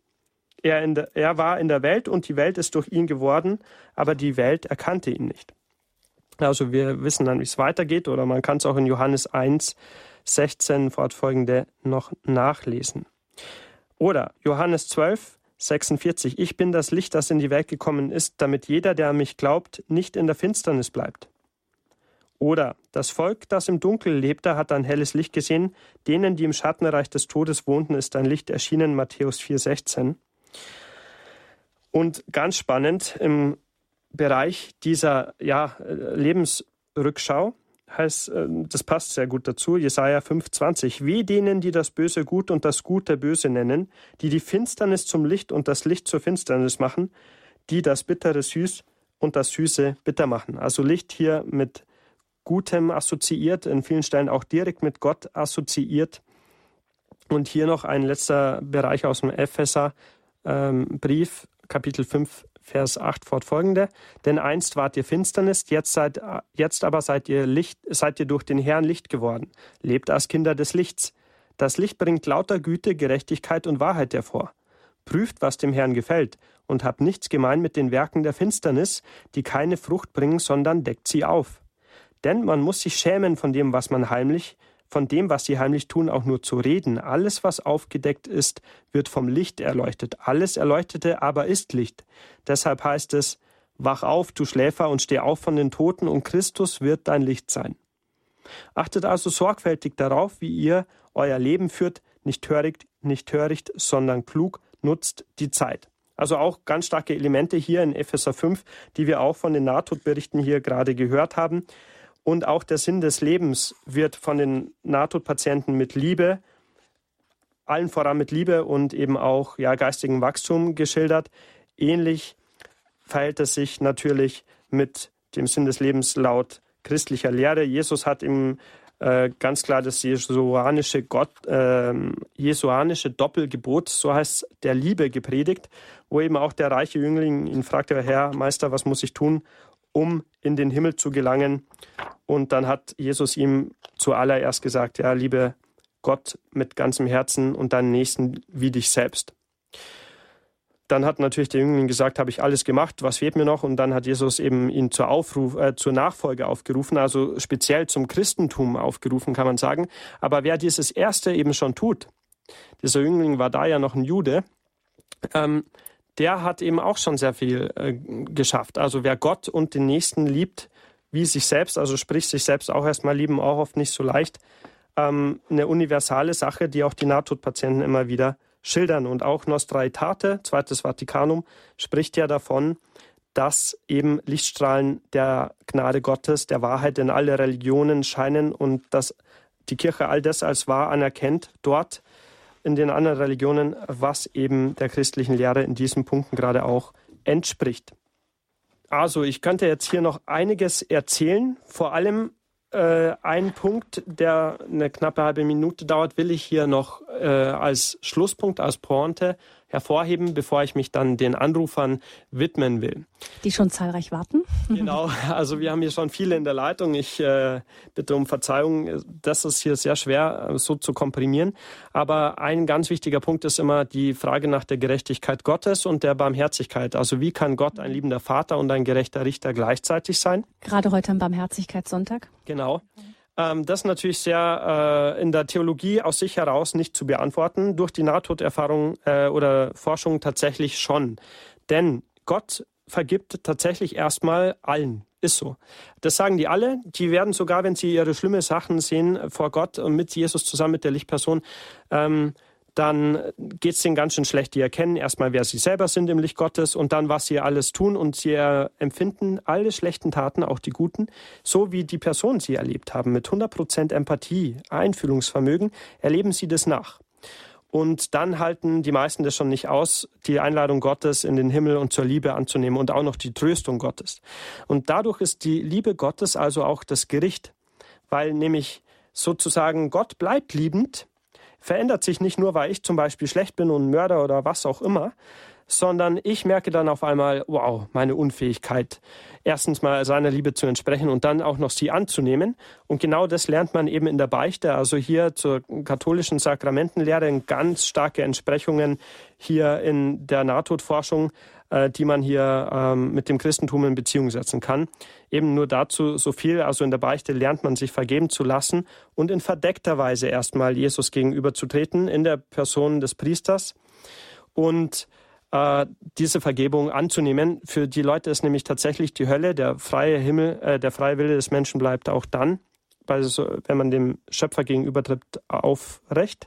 Und für die Leute ist es die Hölle, wenn sie sehen, wer sie sind, wenn sie Schlimmes getan haben und wenn sie sehen, wie toll der Himmel ist, wie toll Gott ist und sie wollen es selber dann nicht annehmen. Also sie wollen auf ewig, sie sehen, wow, ich lebe ja immer noch, ich werde immer leben, aber sie wollen dann auf ewig ähm, fernbleiben dieser Liebe, obwohl sie jetzt die anerkennen. Sie erkennen Gott an, die Liebe an, aber sie merken, sie sind unfähig, sich vergeben zu lassen, der Barmherzigkeit Gottes Raum zu geben. Und das ist, kann man theologisch behaupten, die Sünde wieder den Heiligen Geist, die auch Gott nicht vergeben kann, sonst müsste er den freien Willen des Menschen nämlich auflösen. Also die Sünde wieder den Heiligen Geist ist, wenn man sagt, Gott, du kannst auch mir nicht helfen, ich lass mich, lass mir nicht vergeben und ich bin so schlecht. Heute ist das also der Schlusspunkt und ich bedanke mich sehr herzlich fürs Zuhören. Jetzt darf ich in der Leitung den Herrn Leupi aus der Schweiz begrüßen. Grüße Gott. Ja, grüß Gott, danke für Ihren Vortrag. Ich weiß nicht genau, kann man dem sagen, dass, dass ich da eine Todeserfahrung gemacht habe, aber ich hatte eine Hirnblutung und war also im Koma. Und da, unter anderem, aber auf jeden Fall habe ich da Jesus Christus sehen dürfen, wirklich lebendig wie er ist.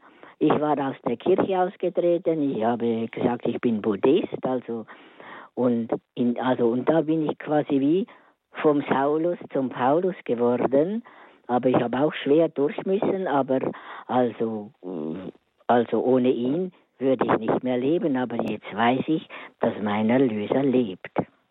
Ja, toll. Also ein tolles Zeugnis, Herr Leupi. Ja. Tatsächlich, also solche Berichte gibt's immer wieder. Mhm. Ähm, und da stellen Sie auch sozusagen keine äh, absolute Ausnahme dar, sondern das ist halt wirklich Gnade Gottes, die Sie erleben durften, ja. dass sich Ihnen der Herr gezeigt hat und äh, ja, Ihnen gezeigt hat, dass er was vorhat mit Ihnen, mit Ihrem Leben und dass ähm, er auch an Ihrer Seite geht. Ja, ich hoffe, weil manchmal habe ich das Gefühl, ich tappe im Nebel rum, aber ich will nur noch seinen Willen tun und diese Liebe, die er hat, auch in der Welt den Menschen schenken, da wo er will. Aber einfach, wir sollen Zeugen sein und das möchte ich. Ich möchte mich nicht einfach in ein Mauseloch verkriechen.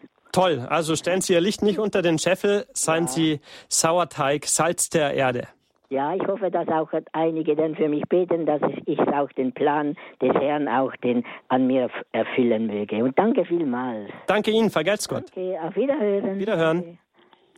Als nächstes haben wir Frau Adler in der, äh, in der Leitung. Grüße Gott. Grüß Gott. Ich wollte nur sagen, Gott, Christus ist die, das Licht. Das Licht. Ich hatte ein Nahtoderlebnis nach einem kleinen chirurgischen Eingriff hatte zwei kleine Kinder. Ich habe eine wunderschöne Allee mit blühenden Birkenbäumen gesehen. Es war so wunderschön. Es war so beruhigend. Ich wollte nur meinen eigenen Mann an der Hand haben und habe nicht komischerweise nicht an meine beiden lieben Töchter gekannt. Können Sie mir das erklären?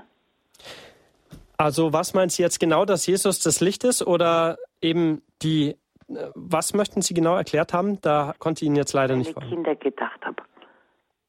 Nur an meine etwas schwierige Ehe, aber nur meinen Mann wollte ich, aber nicht an meine lieben Kinder.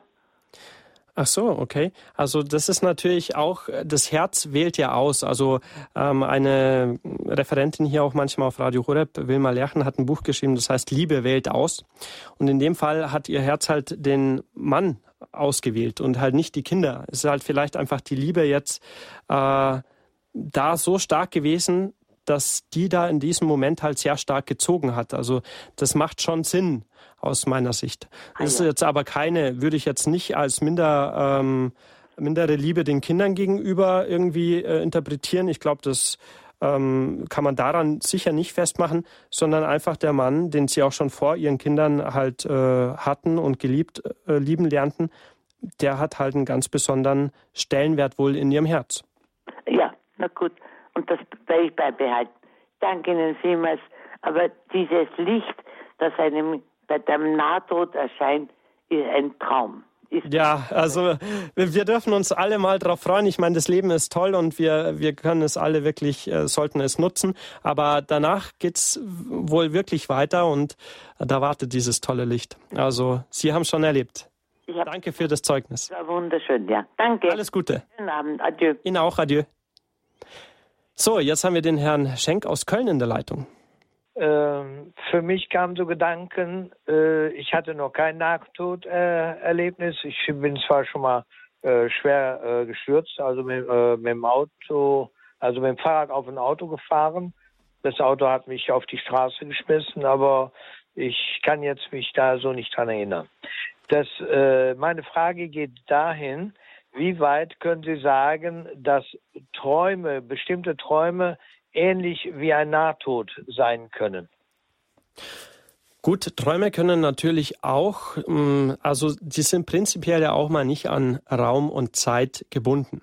Eben. Also Träume gehen hier auch äh, über manche Begrenzungen des Lebens hinaus, haben hier also schon auch Ähnlichkeiten zu den Nahtod, ähm, ja, Phänomenen, zu den Nahtoderfahrungen.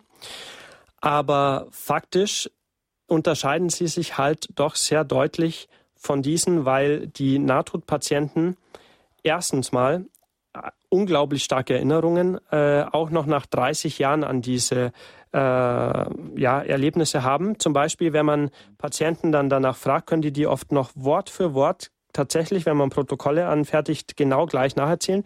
Wenn man das Gleiche bei Träumen macht, also ich erinnere mich zum Beispiel an fünf, so ungefähr fünf Träume in meinem Leben, die ich mir noch gemerkt habe. Die würde ich wahrscheinlich immer anders schildern. So war es jedenfalls bei den Nahtodpatienten.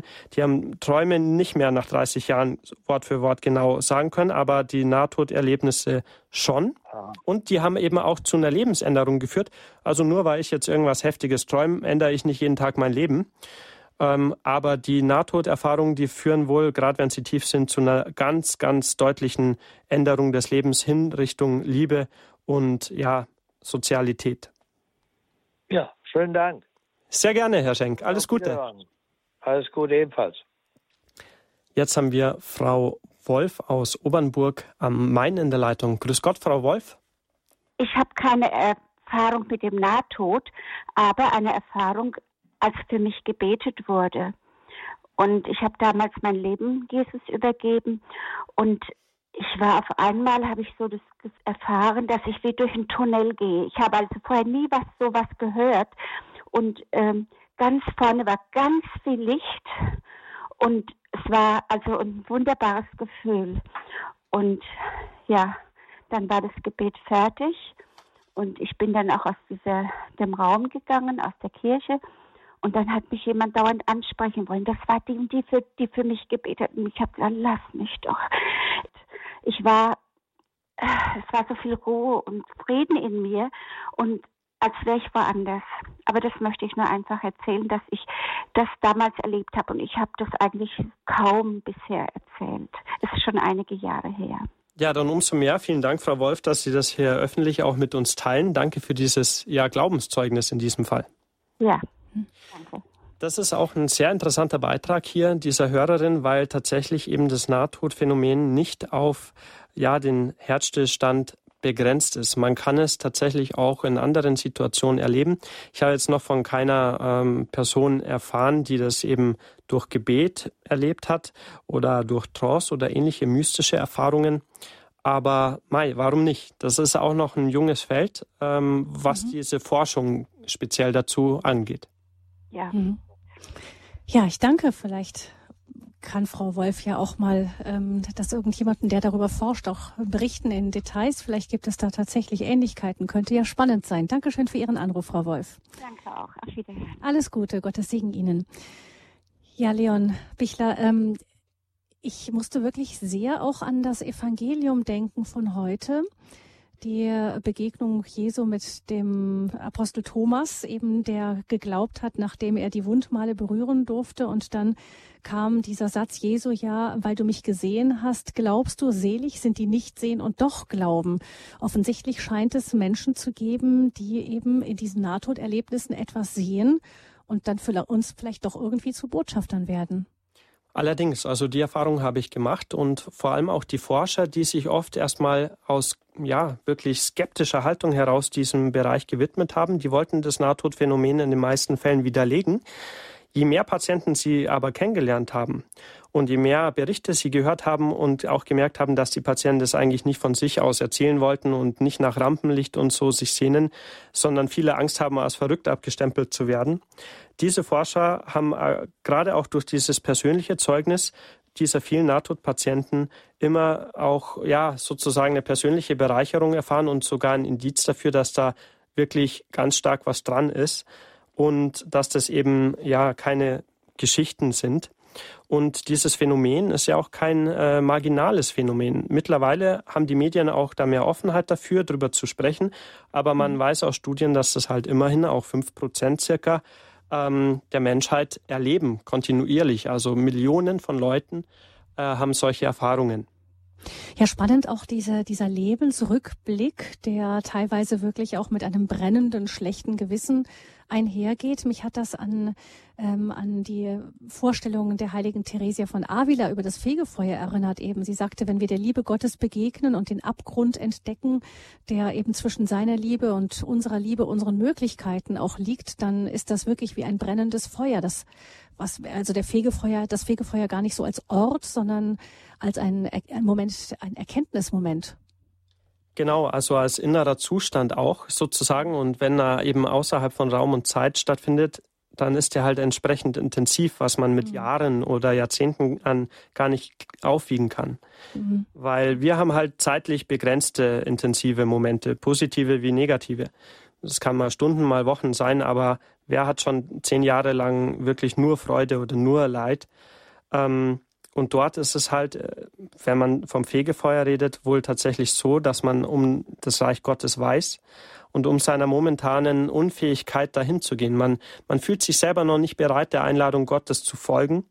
Und vor Gott kann sich eben keiner selber mehr anlügen. Viele meinen immer, ja, also wenn mir Gott eh alles verzeiht, allbarmherzig ist, dann kann ich ja einfach da quasi eine Lebensbeichte ablegen und mir verzeihen lassen und in den Himmel.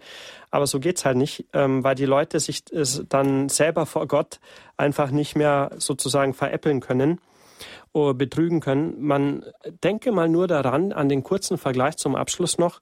Man wäre auf eine Party eingeladen, auf die schönste seines Lebens, ein mega riesen tolles Gala-Diner und äh, auf dem Weg passiert ein Unfall, irgendwie, sagen wir mal, dieser Weg ist eben der Lebensweg und man kommt total in den Sumpf. Ähm, und man hat kein Ersatzkleid und die meisten würden da nicht mehr rein wollen. Die kommt zu spät, die kommt total dreckig und äh, das sind aber doch nur die Kleider. Mhm. Aber der Himmel, der endgültige Ort, wo man nur noch sein will, da geht es quasi nicht darum, wie man ausschaut, da geht es darum, wer man ist. Und wenn man merkt, im, man hat sein ganzes Leben schrecklich, sich schrecklich gemacht selbst. Man ist ein wirklich schrecklicher Mensch, der die Barmherzigkeit Gottes und die Liebe der Menschen null verdient, selbst kaum erwidert hat. wow, also dann ist es schon schwer, das anzunehmen. Mhm. Wenn man das hier schon lernt, also ähm, glückselig, wer das schafft. Vielleicht noch mal eine äh, kurzer äh, Schlenker zur Seite an, äh, weil das vielleicht auch viele interessieren wird. Gibt es aufgrund dieser Nahtodforschung auch irgendwelche Schlussfolgerungen für die Organspende? Mm, jein, also Organspende ist natürlich ein heikles Thema. Also Zeugen Jehova zum Beispiel sind ja schon aus alttestamentlichen Stellen mit der Blutspende nicht einverstanden. Aber natürlich, wenn man tatsächlich verstorben ist, ähm, spricht also aus Sicht der Forschung jetzt nichts dagegen, also dass man die Organe auch spendet, weil äh, der Leib, also der die Leibseele danach unabhängig vom Körper noch weiterlebt. Also auch wenn man einen Unfall hat, wo zum Beispiel der ähm, fleischliche Körper verbrennt, dann steht man trotzdem eben mit der Leibseele wieder auf. Wenn man jetzt da auch noch kurz an die Auferstehung der Toten erinnert, und meint, okay, das ist in fleischlicher Form. Okay, es ist in leiblicher Form, aber muss es wirklich in fleischlicher Form sein? Spielt es die Rolle, ob das mhm. in Materie ist, die man sieht, oder in unsichtbarer Materie? Ich also meinte, spannende Fragen. Ich meinte eher deswegen, weil ja auch bei der Organspende praktisch in den Sterbeprozess ja eingegriffen wird. Man entnimmt ja die Organe nicht einem komplett toten Körper sozusagen, sondern einem, wo einfach die Hirnfun Hirnfunktionen ausfallen. Äh, nicht? Das heißt, ähm, da, da sind ja andere Kreisläufe oft noch am Leben. Deshalb dachte ich, was, was so. ob da die Nahtodforschung irgendwie äh, doch sagt, nee, wir wissen jetzt wirklich, das ist ein, ein ja, dass, dass man sich dessen bewusst sein muss, dass damit in einen Sterbeprozess eingegriffen wird und die Leibseele durchaus auch mitbekommt, was passiert. Ja, also ähm, das bekommt sie mit, aber ich habe jetzt noch von keiner Schilderung erfahren, dass das jetzt als, also sagen wir mal so, ähm, aus den Schilderungen der Nahtodpatienten ist klar, dass die das wohl mitbekommen. Aber natürlich keiner, dem Organe entnommen wurden, vor allem lebenswichtige, konnte danach noch berichten, weil es dann keine Reanimation mehr gab. Aber ähm, die Hirntodkriterien, die für die Organentnahme relevant sind, äh, die sind doch schon sehr äh, stichhaltig. Also im Normalfall könnte man da eh nicht mehr reanimieren. Da ist es vorbei. Mhm. Äh, und die, der fleischliche Körper wird dann doch eben nicht als so relevant für die Leibseele dann mehr gesehen, weil die doch darüber dann am Ende des Tages erhaben ist. Also es könnte sogar sein, dass da noch eine Freude darüber da ist, dass man, dass man eben wen rettet. Was Gutes tun konnte. Genau. Tatsächlich. Also das meine ich sehr wohl. Das war für mich auch faktisch selber Anlass, ähm, einen Organspendeausweis auszufüllen. In meinem jungen Alter, noch äh, halbwegs jung. Ähm, weil ich mir gedacht habe, hey, wenn mir was passiert, gerade mit meinen Sportarten, dann will ich jemand anderen gern das Leben retten, dann habe ich dem damit noch wertvolle Lebenszeit gekauft sozusagen hm. oder geschenkt. Vielleicht noch ganz knapp zum Schluss, Leon Bichler. Schlussfolgerungen für meine persönliche Vorbereitung auf den Tod kann mir da die können mir da die Ergebnisse der Nahtodforschung noch etwas sagen dazu? Ja, also absolut. Ich bin der Meinung, dass man dann zum einen gelassener diesem Thema und auch diesem Lebensabschnitt Tod entgegengehen kann, wann er auch kommen möge. Natürlich, gerade wenn es um andere geht und nicht um einen selbst, bleibt es immer gleich schmerzlich, aber die Hoffnung wächst. Also ich habe eher Angst vor dem Tod von geliebten Leuten als vor meinem eigenen Tod, weil ich dann eben diese, diesen Trennungsschmerz äh, stärker empfinden würde, wenn Leute von mir gehen. Aber wenn man sich einliest, gerade dazu gibt es ja nicht nur Fachliteratur, dazu gibt es auch wirklich ähm, gute Literatur ja für den Durchschnittsleser, der jetzt nicht so tief sich mit Fachbegriffen rumärgern will, aber auch das Buch Endloses Bewusstsein kann sehr stark Hoffnung und Perspektive ähm, wirklich bringen. Und wenn man sich mit der Nahtodforschung gerade auch aus wissenschaftlicher Sicht doch auch beschäftigt, Dr. Moody, Raymond Moody ist wirklich ein Lesebeispiel auch, den sollte man lesen, dann merkt man, wow, also einige Fragen, die man hat zum Himmel, zum Leben, zum Sinn des Lebens, äh, auch zur Theodizee, zur Frage, warum Gott Leid in der Welt zulässt, die kann man dann für sich besser beantworten und manchmal auch sehr stichhaltig beantworten. Gerade wenn es darum geht, warum Gott in der Welt Leid zulässt, noch so als allerletzter Punkt, ganz wichtiger Punkt. Ähm, in diesem Leben kann man dadurch tatsächlich durch die Begrenzungen dieses Lebens, durch Leid, sogar durch Tod, einen Wert generieren. Also was nichts kostet, ist nichts wert, heißt so ein äh, Spruch aus dem Volksmund. Und wenn das Leben hier, wenn, wenn der Tod sozusagen nicht das Leben kosten würde, dann wäre das Leben auch endlos. Also wenn der Tod nicht das Leben begrenzen würde und wir endlos leben würden, ja, dann wäre die Welt wahrscheinlich noch schlimmer im Zweifel, weil wir dann auch die Zeit nicht schätzen würden, auch die Zeit miteinander nicht. Wir würden vielleicht uns gar nicht mehr versöhnen, weil wir es immer auf noch später verschieben würden, weil wir denken würden, hey, wir leben unendlich. Und mhm. auch gerade durch die Begrenzungen, gerade durch Leute, die äh, durch Situationen mit Mangel kann man Tugenden entwickeln. Kann ich großherzig werden, kann ich dankbar werden, kann ich bescheiden werden. Dinge, die dann in dem unendlichen Leben anscheinend, wenn man den Nahtodpatienten Glauben schenken darf und auch den, der christlichen Religion, die dann noch bestehen bleiben. Man bleibt gütig, man bleibt gut, aber eben, man bleibt auch schlecht, wenn man die Chancen hier nicht nutzt. Hm. Der Tod ist eine Lüge, so haben Nahtodpatienten gesagt, nachdem sie wieder ins irdische Leben zurückgeholt wurden. Und ich denke, mit diesem Thema Nahtodforschung kontra katholischer Glaube, verblüffende Gemeinsamkeiten, können wir gut diese Osteroktav abschließen. Herzlichen Dank, Leon Bichler, der uns als Theologe, der sich mit dem Thema Nahtodforschung in seiner Magisterarbeit ausführlich beschäftigt hat, der uns da einiges zu erzählt hat. Danke, Leon. Alles, alles Gute dir. Danke, liebe Gabi, dir auch und auch herzlich herzlichen Dank an Christine Flickinger in der Regie. Ja, danke schön. Noch die Nummer des Hörerservices, wo Sie auch Literatur erfragen können, 08328 921 110. Ich wünsche Ihnen allen noch einen gesegneten Abend. Ihre Gabi Fröhlich.